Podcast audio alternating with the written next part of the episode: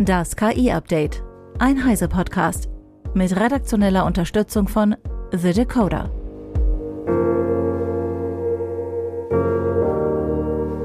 Hallo, ich bin Isabel Grünewald und dies ist unser Deep Dive zum Wochenende. KI-generierte Pornobilder werden nicht nur von einem Weltstar wie Taylor Swift erstellt. Erschreckend viele Menschen, vor allem Frauen, sind Opfer dieser Art von Gewalt. Unser Gast im Deep Dive heute ist Annalena von Hodenberg, CEO bei HateAid.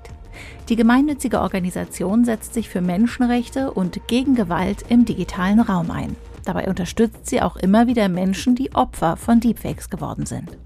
Meine Kollegin Eva Maria Weiß hat mit Annalena von Hodenberg über die Erfahrungen der Opfer und die Problematik KI-generierter Deepfake-Bilder und Videos gesprochen. In den sozialen Netzwerken sind jetzt gerade erst Deepfake-Bilder von Taylor Swift aufgetaucht, auf denen die Künstlerin in ja sehr eindeutigen Szenen gezeigt wird. Also Pornobilder schlussendlich. Und weil es Taylor Swift ist, hat X die gesamte Suchanfrage nach dem Namen der Künstlerin gleich mal blockiert und alle schreiben auf einmal drüber.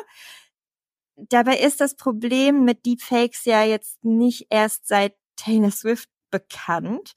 Und wir sprechen heute darüber in unserem Deep Dive mit Annalena van Hodenberg von Hate Ed. Die kennt sich mit dem Thema nämlich wirklich gut aus. Schön, dass Sie da sind. Ja, vielen Dank für die Einladung.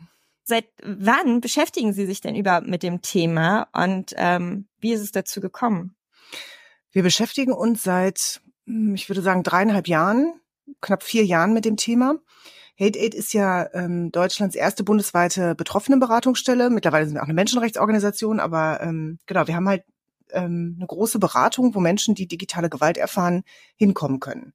Und ja, so vor dreieinhalb, vier Jahren hatten wir eben die allerersten Fälle, wo sich Frauen an uns gewandt haben und gesagt haben, Mensch, ähm, es sind manipulierte Bilder von mir aufgetaucht. Ähm, die sind veröffentlicht auf Social Media. Ähm, und relativ schnell war dann ähm, das nächste, dass immer mehr Frauen gekommen sind, die erzählt haben von eben echten oder manipulierten ähm, Nacktbildern, die eben auf Pornoplattformen veröffentlicht wurden. Und ähm, dann haben wir uns dieses Thema eben ähm, näher angeguckt. Vor allen Dingen eben auch, weil ähm, auch in der psychosozialen Beratung, die wir ja auch machen, wir gesehen haben, wie massiv ähm, sozusagen die Beeinträchtigung für die Frauen war. Also wie was das für krasse emotionale und psychische Folgen auch für die hatte. Zum Teil auch berufliche Folgen, ne? dass sie sich dann am Arbeitsplatz unter Druck äh, gesetzt gefühlt haben, weil das eben im Kolleginnenkreis veröffentlicht wurde. Ähm, wir hatten Frauen, die ja Angstzustände hatten, die sich isoliert haben danach ähm, und die vor allen Dingen sie selbst und oftmals auch mit ihren Partnern zusammen wirklich darum gerungen haben, diese Deepfakes ähm, aus dem Internet wieder rauszubekommen. Also vor allen Dingen eben auch ähm, von diesen Porno-Webseiten. Und was wir eben gesehen haben, ist, dass ähm, sich das unglaublich schnell verbreitet, dass auf den Porno-Plattformen, das, wir wussten erstmal gar nicht, wie sollen wir die überhaupt kontaktieren. Es gab, gibt, also ne, bis vor kurzem gab es überhaupt gar keine Meldewege. Ähm, also die Frauen waren sozusagen völlig irgendwie ähm, alleingelassen. Ähm, und dann, ähm, wenn sie dann mal die Porno-Plattform erreicht haben und das gemeldet haben, dann wurde vielleicht ein Bild entfernt aber im Prinzip ähm, nach zwei Tagen war das ähm, war das wieder da. Und ich erinnere mich an einen Fall. Es wurde dann immer mehr mit der Zeit. Und ich erinnere mich an einen Fall, wo tatsächlich der Partner dieser Frau jeden Abend durch die Pornoplattformen gescrollt ist, um Bilder seiner Frau zu finden. Jeden Abend, weil die natürlich auch nicht proaktiv löschen, sondern sie müssen halt diese Bilder finden und sie müssen die löschen. Und ähm, die spiegeln sich gegenseitig. Das heißt, wenn sie auf einer Plattform sind, sind sie potenziell auf den anderen Plattformen. Und was wir dann eben auch entdeckt haben, was in diesem Fall auch so war, äh, das nannten sich die sogenannten so Slut-Exposer-Netzwerke. Es waren eben so frauenfeindliche Netzwerke, die ähm, immer wieder diese Bilder, sobald die auf den Plattformen ähm, veröffentlicht wurden, die schnell runtergeladen haben, um die dann wieder hochladen zu können, wenn die ähm, eben entfernt wurden. Das heißt, ähm, für viele Betroffene ist das ähm, immer noch ein riesengroßes Thema. Und man kann eigentlich gar nicht, also bis heute ähm, können wir denen auch nicht sagen, die Bilder sind jetzt weg, sondern ähm, es gibt immer das Potenzial, dass in einem, in zwei Jahren, in drei Jahren, wenn sie vielleicht an einem neuen Arbeitsplatz sind, wenn sie vielleicht einen neuen Partner kennengelernt haben, wenn sie ne, in irgendeiner Situation plötzlich einfach diese Bilder wieder auftauchen, beziehungsweise einfach vielleicht die Person, die sowieso erstmal diese Bilder gemacht hat, Lust hat, neue Bilder zu erstellen und die eben wieder auf den Porno-Plattformen zu veröffentlichen.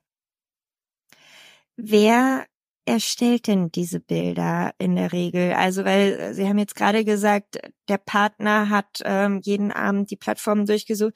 Man hat ja immer als erstes mal so den Partner oder vor allem so Ex-Partner ähm, vor Augen, aber gibt es da, kann man darüber was sagen, wo die wohl herkommen? Wahrscheinlich ja, zumindest. Ja, das kann man. Also ähm, ne, in diesem Fall war das halt der neue Partner, der die Bilder, die der Ex-Partner erstellt hatte, ähm, mhm. gesucht hat. Ne? Also da ähm, haben Sie schon recht, das ist nicht weit.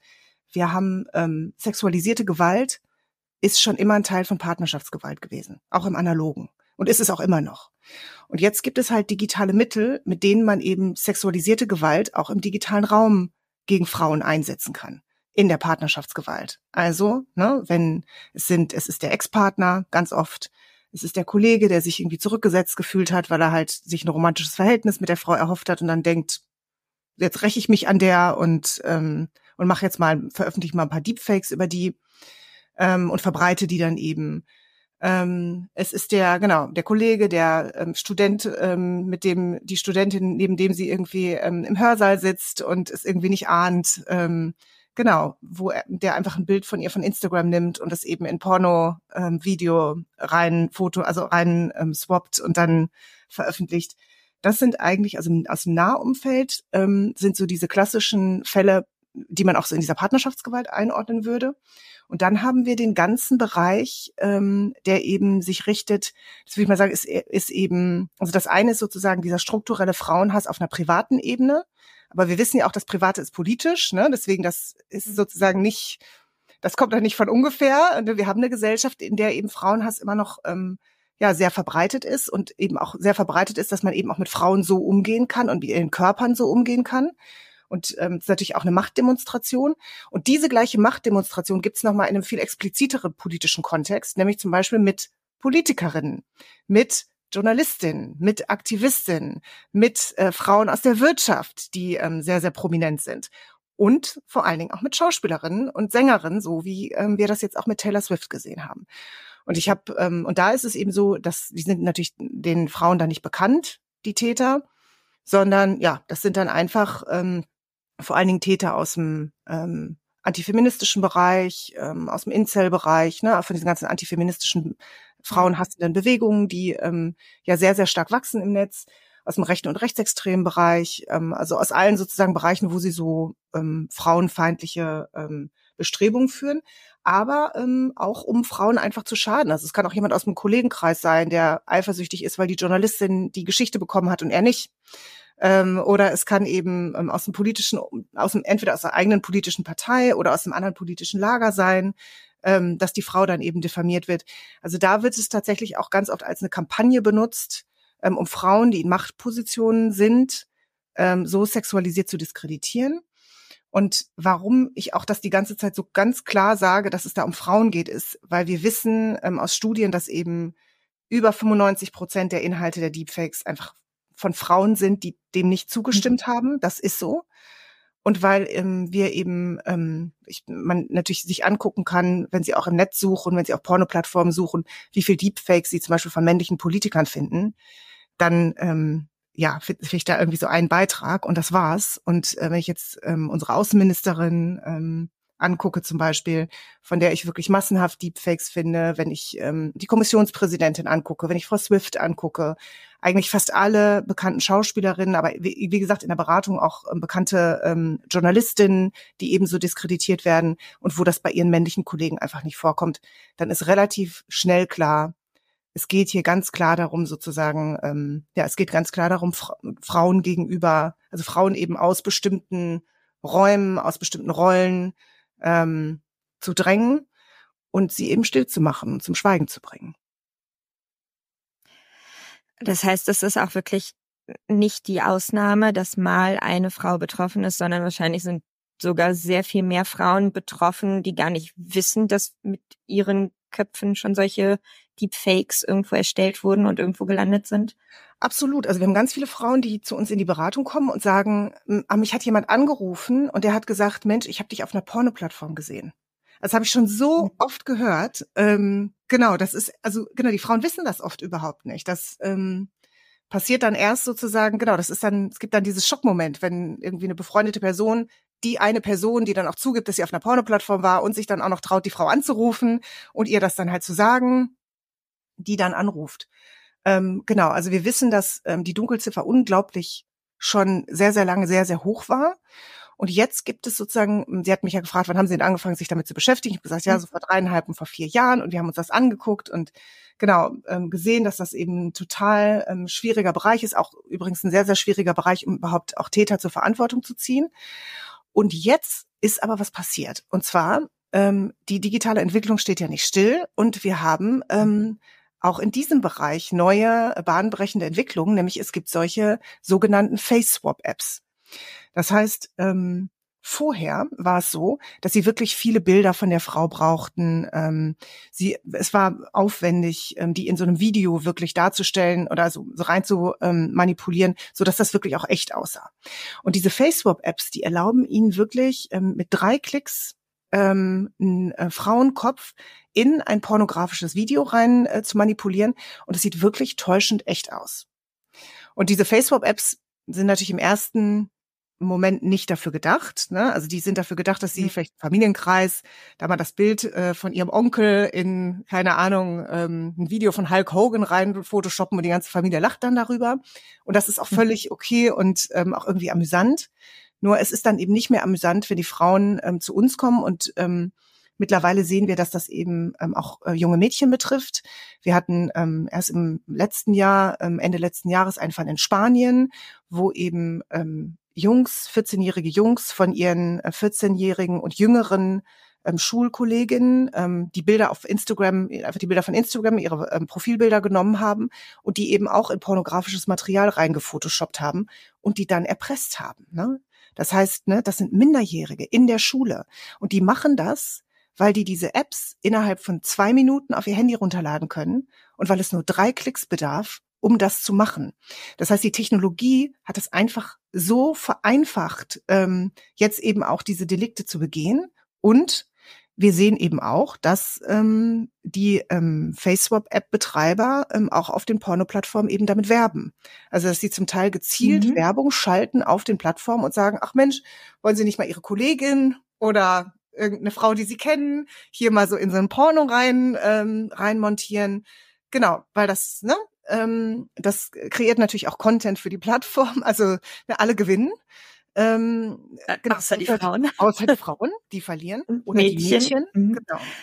Ja. ja, und äh, das ist eben das große Problem, dass wir jetzt eben diese technologische Entwicklung haben und dadurch sehen wir einen massiven Anstieg an Fällen.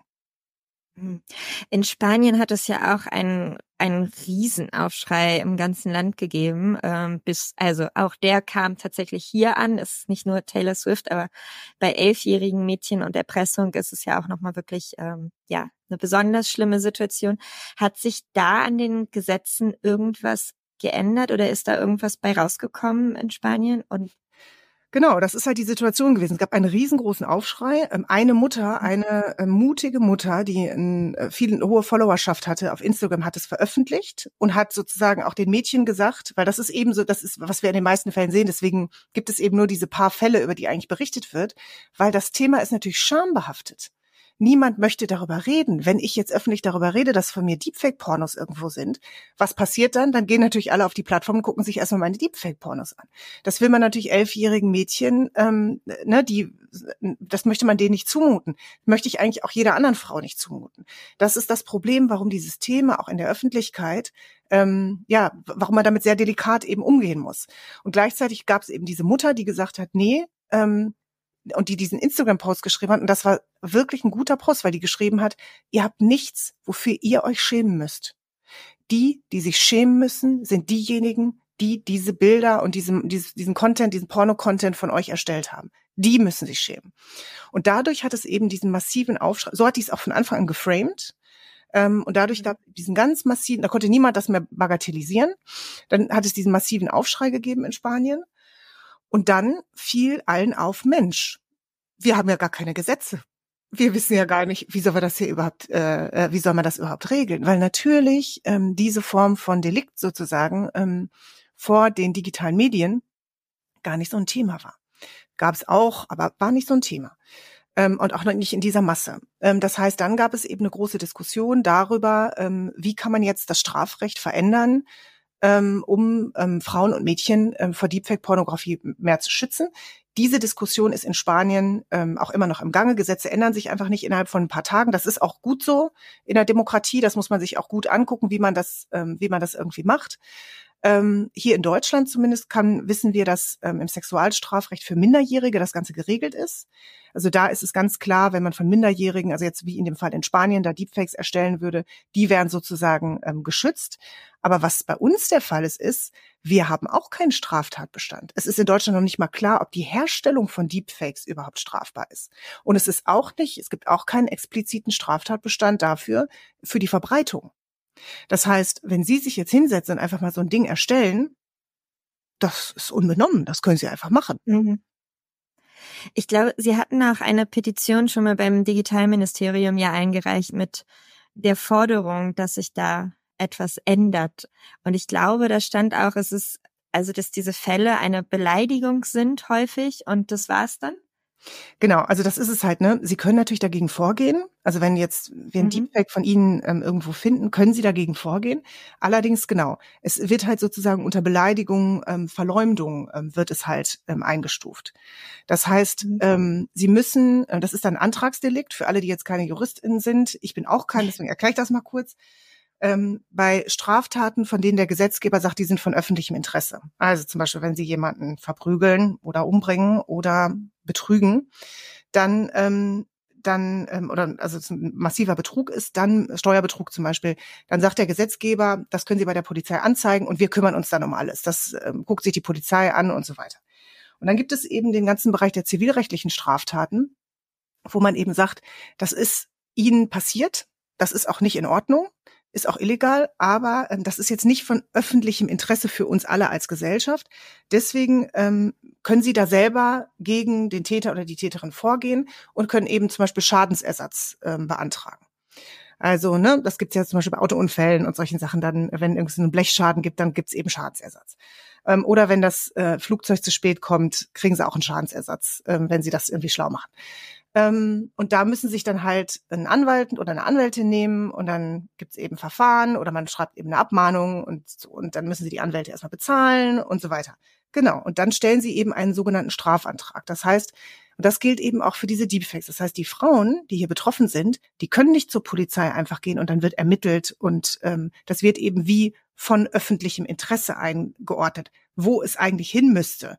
Denn es ist so eine massive, ähm, so ein massiver Eingriff ähm, in die in die persönliche Selbstbestimmung, dass es eigentlich ähm, in den, in, also sind, sagen auch nicht nur wir, sondern zum Beispiel auch der Deutsche Juristinbund hat darüber ein Gutachten geschrieben, dass es eigentlich eine Straftat sein müsste. Und, aber die Situation ist jetzt so, dass wir den Frauen sagen müssen, ja, ähm, sie müssen sich jetzt erstmal einen Anwalt nehmen, das kostet es, es gibt ein Kostenrisiko. Man weiß nicht hinterher, ob der Täter überhaupt ihnen die Kosten für sein Verfahren übernehmen kann. Es kann sein, dass sie auf den Kosten sitzen bleiben.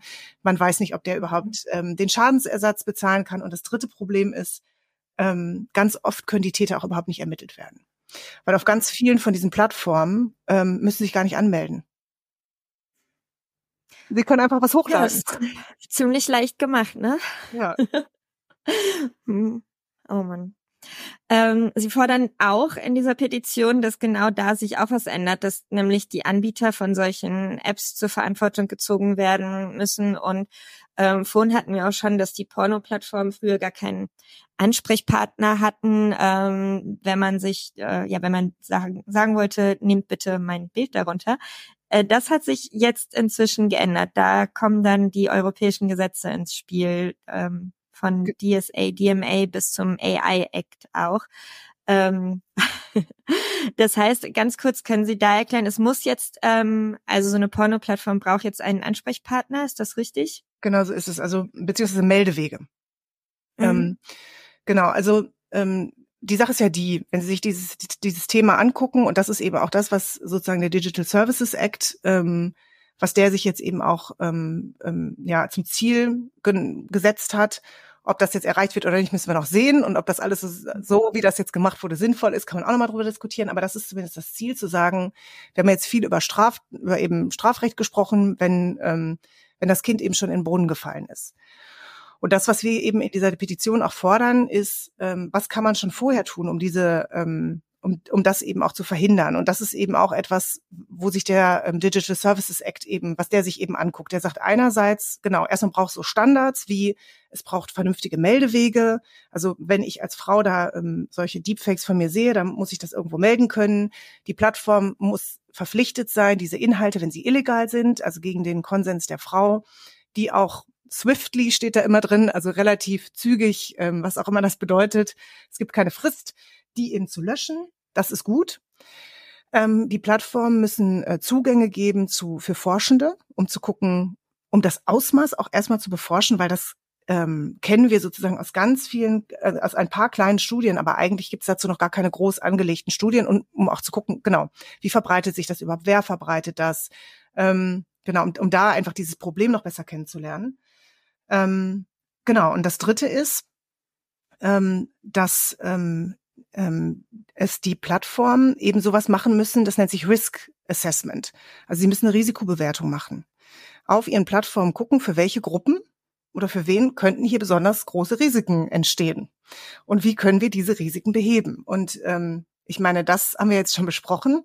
Ähm, alles deutet darauf hin, dass für Frauen es einige Risiken gibt, ähm, wenn sie eben auf diesen äh, Pornoplattformen landen. Also dass sozusagen das Feld Pornoplattform insbesondere für Frauen große Risiken bietet für Missbrauch und für junge Mädchen. Das heißt, das ähm, sind jetzt eben auch die großen Plattformen verpflichtet, sich das eben genauer anzugucken. Das gilt übrigens nicht nur für die Porno-Plattform, sondern für alle sozusagen großen ähm, Plattformen, wie zum Beispiel auch Facebook oder wie X. Ähm, und dann eben Vorschläge zu machen, wie man das, ähm, ja, wie man das beheben könnte. Und da sind wir jetzt natürlich sehr gespannt. Die Porno-Plattformen haben am Anfang versucht, ähm, haben sich sehr dagegen gewehrt, nicht als ähm, sehr große Online-Plattform ähm, eingestuft mhm. zu werden, eben genau aus diesem Grund, weil sie das natürlich nicht machen wollen, weil sie eben zu all diesen Sachen nicht verpflichtet werden wollen. Wenn sie eben ähm, äh, als kleinere Plattform verpflichtet werden, sind sie halt, ähm, haben sie einfach viel, viel weniger Dinge, die sie da, ähm, mit denen sie da die, die sie da eben einführen müssen und sind dann eben auch nicht von der Europäischen Kommission überwacht, sondern ähm, von der jeweiligen ähm, Aufsichtsbehörde in dem jeweiligen Land. Und ähm, das macht auch nochmal einen großen Unterschied. Und deswegen, ja, wir sind sehr gespannt, wie das jetzt, ähm, wie das jetzt weitergeht. Ähm, ich werde noch mal ein bisschen breiter im Thema, weil die Fakes sind ja nicht nur im Bereich Porno ähm, ein Problem, sondern äh, gerade ja KI-Bildgeneratoren, Deepfakes mit, wir haben, glaube ich, alle den Papst im Balenciaga Daunenmantel gesehen. Das Ganze wird ja jetzt noch mal größer, schneller, also noch einfacher als die ähm, Face-Swap-Apps wird es wahrscheinlich nicht, weil das ist ja schon verdammt einfach. Ähm, das heißt, erweitert sich jetzt auch da noch mal ja auch Ihr Bereich? Also ist das dann noch mit in Ihrem Einfluss, dass Sie sagen, oh Achtung, ähm, da kommt eine noch ja eine ganz neue Welle auf uns zu. Ja, das würde ich schon so sagen. Ähm, also dadurch, dass es schneller geht, äh, wir sehen das ja auch bei Hassrede. Ähm, also so unser Bereich ist ja eben so dieser digital, also im Desinformationsbereich, aber auch eben im digitale Gewaltbereich, also bei Hassrede. Wir haben ja ganz viele KlientInnen, die ähm, Opfer von sehr organisierten, orchestrierten ähm, Hasskampagnen sind. Und wenn Sie überlegen, dass man die dann irgendwann wirklich sehr, sehr einfach, und da sind wir nicht mehr weit voneinander entfernt, KI generiert, einfach ausspielen kann ähm, und eben Bots hat, die wirklich dann auch Antworten und ähm, genau das alles sehr, sehr automatisch machen, dann, ähm, wird, dann wird es erstmal eine höhere Anzahl an diesen äh, orchestrierten Angriffen geben. Und ähm, die werden natürlich immer noch mal viel, viel massiver. Ne? Jetzt ist das immer noch ein Aufwand. Ähm, es braucht eine Mobilisierung, es braucht eine Planung und so weiter. Aber wenn das halt tatsächlich sozusagen ähm, KI generiert ist, dann wird das auf jeden Fall massiver werden. Und im ganzen Bereich Desinformation natürlich auch. Ne? Also das, ähm, das ist völlig klar. Ähm, am Ende geht es ja darum, Zweifel zu sehen, was ist eigentlich noch Wahrheit und was ist Lüge und worauf kann ich mich jetzt noch verlassen und worauf nicht.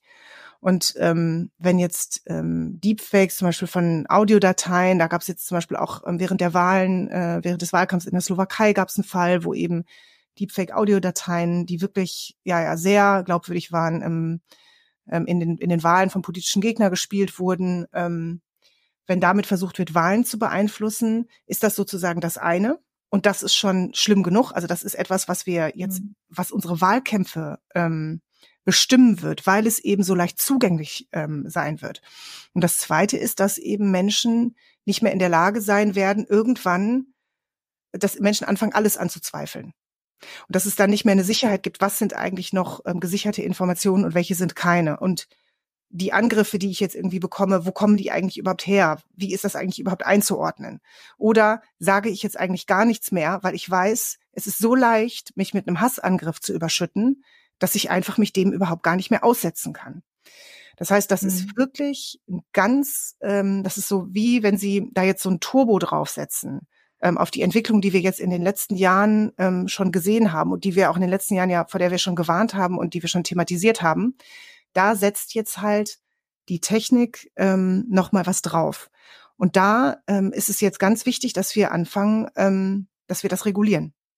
Also dass wir ganz mhm. klar sozusagen innerhalb des Designs dieser Produkte Grenzen setzen, ähm, damit die eben nicht so missbraucht werden und wir eben nicht in diesen völligen ähm, ja, Glaubwürdigkeitsverfall eigentlich kommen, wo wir dann als ähm, demokratische Gesellschaft eigentlich nicht mehr nicht mehr funktionieren können.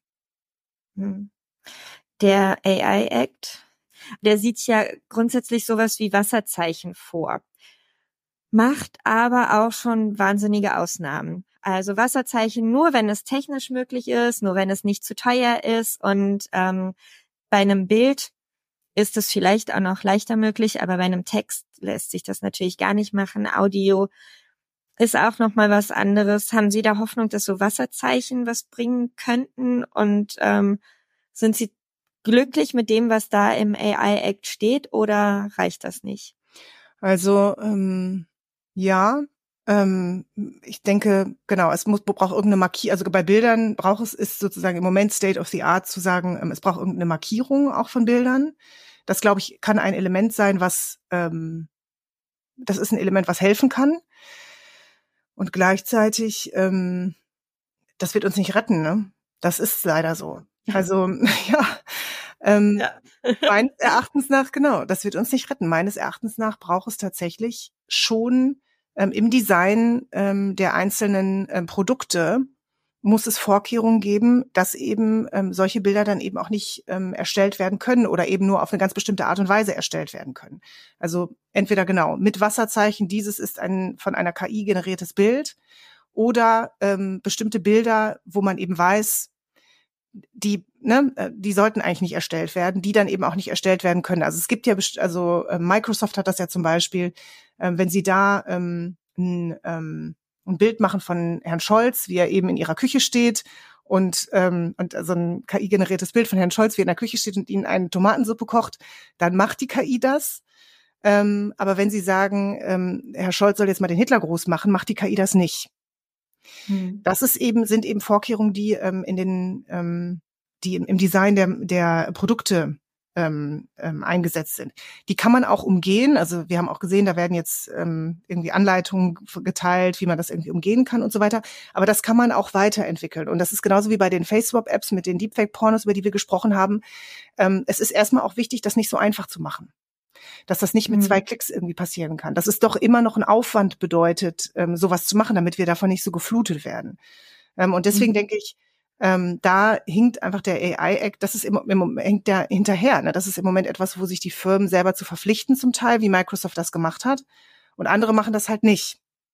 Ähm, und ich mhm. glaube, das ist ein Ansatz, den wir jetzt im AI-Act einfach ein bisschen verpasst haben, da wirklich total systemisch und von, von Anfang an ähm, ranzugehen und eben zu sagen, bevor auch eben nicht erst, wenn die Produkte auf dem Markt sind, sondern bevor die Produkte auf dem Markt sind, müssen eben genau diese Risiken auch geklärt werden und muss eben im Design das auch angesetzt werden ähm, mit unterschiedlichen Maßnahmen. Ne? Das Wasserzeichen zu generieren ist eine Maßnahme, aber eben auch bestimmte Bilder überhaupt gar nicht erst zuzulassen, ist auch eine Maßnahme. Ähm, Genau, und, und das eben vorher zu tun und nicht erst zu warten, bis Produkte auf den Markt kommen und dann zu sagen, na ja, jetzt gucken wir mal, was da für Risiken sind und dann sitzen so und so viele Leute bei uns in der Beratung und sagen übrigens, mir das passiert.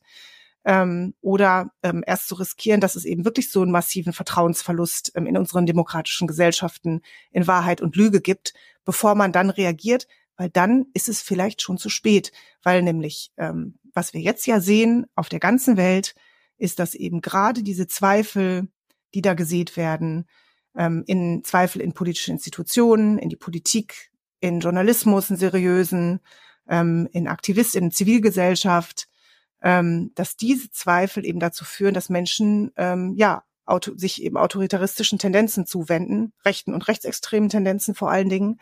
Und vielleicht haben wir dann auch die Gesellschaft nicht mehr, die wir im Moment noch haben und nicht mehr die Möglichkeiten. Und deswegen ist es eigentlich an der Zeit, jetzt zu handeln. Und das ist beim AI Act so wie auch beim Digital Services Act, wo ich auch denke, das war nicht, das ist gut, dass man das jetzt gemacht hat. Aber ähm, man kann eben damit nicht so umgehen wie mit anderen Gesetzen, wo man sagt, na ja, und da können wir ja in drei Jahren noch mal irgendwie eine Neuauflage machen, weil in drei Jahren sich die Technik einfach in diesem Bereich so sehr verändert, weil das so schnell geht. Überlegen Sie mal, was wie wir vor drei Jahren noch mit unseren Smartphones umgegangen sind und was wir jetzt auch durch ChatGPT und so was wir jetzt ähm, mhm. mit der Technik alles machen können. Das heißt, da muss sich hätte sich Politik einfach auch dem anpassen müssen. Ähm, an der Schnelligkeit eben auch ähm, dieser Prozesse und vielleicht tut sie das ja auch noch. Und gleichzeitig, was wir eben auch sehen, ist, die Plattformen ähm, und die Tech-Konzerne haben einfach wirklich mit sehr viel Geld sehr gut lobbyiert und haben es deswegen auch geschafft, dass wir jetzt äh, mit Gesetzespaketen da sind, wo es eben, Sie haben selber gesagt, viele Lücken und viele Ausnahmen ähm, und viele Wege gibt, auch eben, wo viele Dinge auch nicht ganz klar formuliert sind, so dass es man eben vielleicht noch das so ein bisschen umgehen kann. Und das ist, glaube ich, das eigentlich Fatale, ähm, was da, was da passiert ist.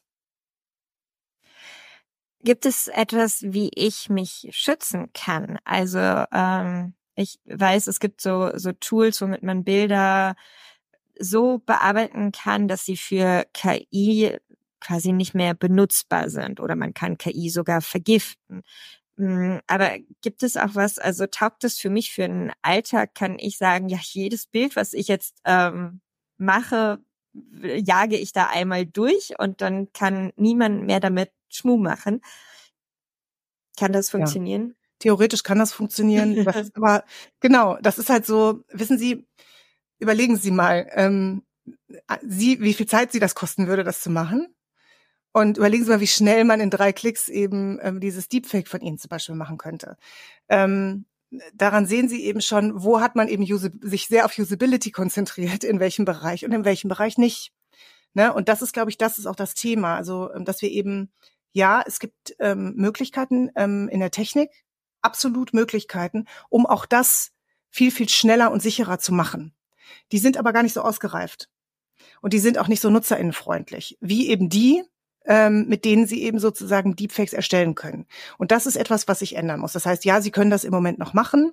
Was ich auch immer empfehle, ist, laden Sie einfach keine Bilder auf der Cloud hoch, weil ich habe so viele Klientinnen ähm, in der Beratung, die, ähm, also gerade wenn es auch, ähm, auch um echte Nacktbilder geht, die eben, wo die Cloud gehackt wurde. Und dann ähm, gute Nacht, Marie. Also das, ähm, das kann ich Ihnen sagen. Also deswegen, also da sich eben schützen, gucken, wo, wo speichere ich meine Sachen, wie sicher sind die Anbieter, bei denen ich das tue. Habe ich das schon mal gelesen, dass es da schon mal ein Hack gab? Ähm, auf wo sind diese Server? Sind die in den USA? Sind die in Deutschland? Also so als Verbraucherin sich das ähm, irgendwie klar zu machen, ähm, solange das eben noch nicht vernünftig reguliert ist. Und ansonsten, ähm, ja, kann man nicht viel machen. Man kann, das Einzige, was man machen kann, ist, ähm, wenn man zum Beispiel denkt, ähm, man könnte vielleicht in einem Pornovideo sein, ähm, gibt es ähm, eine Seite, die heißt Am I in Porn? Und da können Sie eben durch eine Gesichtserkennung, zum Beispiel können Sie Ihr Bild aufnehmen und durch eine Gesichtserkennung ähm, das dann eben durch alle Pornoplattformen durchjagen lassen und gucken, ob, ob die eben Bilder findet. Und dann eben diese oder Inhalte findet und die dann eben ähm, melden. Aber das ist eben auch schon, wenn das Kind in den Brunnen gefallen ist. Deswegen ich, ähm, mhm. ja, also so viel können wir im Moment noch nicht machen, um uns selber zu schützen. Das ist ein bisschen ernüchternd. Ähm. Wir können, was wir machen können, ist die Petition unterschreiben, die wir gemacht haben, zum Beispiel zu den FaceSwap-Apps und ähm, das auch zu einem politischen Thema zu machen. Also das sind immer noch Nischenthemen, die irgendwie in Brüssel, wenn ich hier sage KI-Act oder so oder Digital Services Act, da weiß irgendwie niemand, wovon ich spreche, wenn ich hier in Deutschland ähm, mich mit Leuten darüber unterhalte. Dabei betrifft das unseren ähm, höchstpersönlichen Lebensbereich, nämlich das Smartphone, mit dem wir jeden Morgen aufwachen und jeden Abend ins Bett gehen, dem wir alle unsere Geheimnisse teilen und dem wir unsere intimsten Bilder machen. Ähm, das heißt, ähm, die werden da reguliert und wie eben auch mit diesen Inhalten umgegangen wird, wie auch mit diesem digitalen Raum, in dem wir ständig sind, umgegangen wird. Und ich glaube, das ist das, wo wir uns klar machen müssen, das ist ein Raum, in dem wir uns die ganze Zeit bewegen. Dort sind wir auch Bürgerinnen.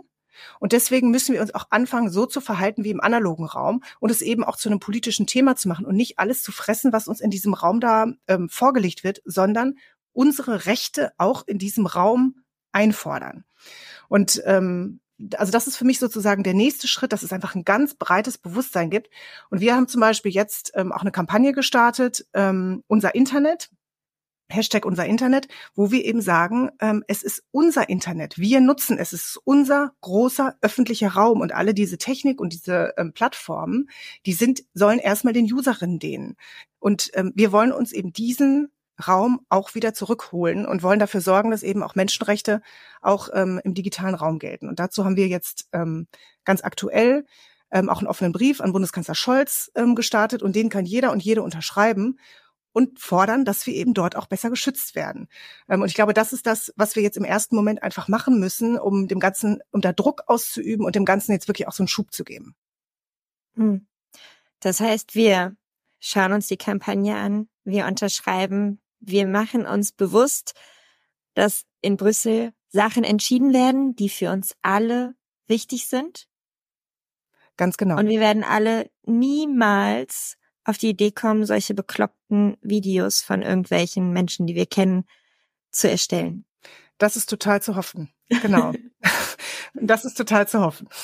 Hoffe ich auch. Und es ist echt, also ich finde es ganz, ähm, wirklich ganz, ganz schade und ganz traurig, dass man nicht so richtig eine Chance hat, sich zu wehren vorab, sondern eigentlich ja, ich jetzt vielleicht gleich mal mir diese Seite angucke und mein Gesicht da eingebe, ob ich irgendwo schon mal aufgetaucht bin.